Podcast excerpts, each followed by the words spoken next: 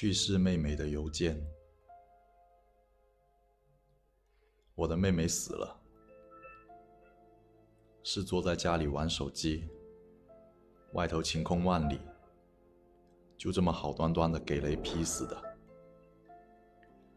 家里人初听消息还以为是蹩脚的笑话，敷衍着说那可很难办啊。然后该干家务的干家务。该看抖音的看抖音，直到扫地机器人把烤焦成炭的半截身子推出来，有心脏病的外婆用尖叫解释我没有撒谎。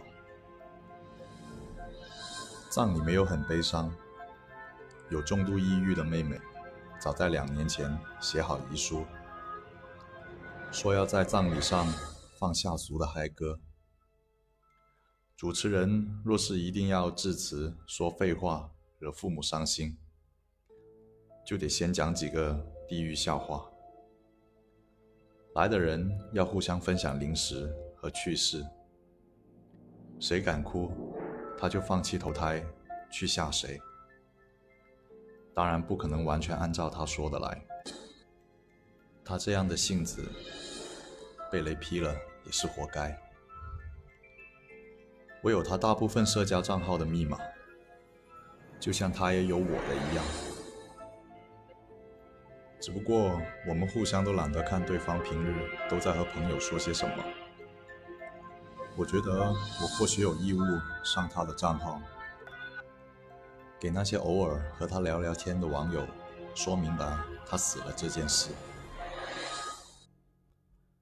爸妈把整理妹妹遗物的任务交给我。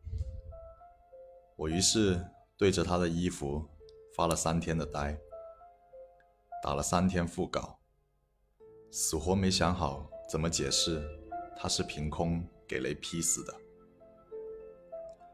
第四天，我放弃了解释他的死，希望他的网友们能像世界上绝大多数的网友一样，懂得萍水相逢、素未平生的人。没义务互相说明自己的状态形成，以及为什么突然失联这件事。自觉寻找新的朋友，一起看地狱笑话，不是更好吗？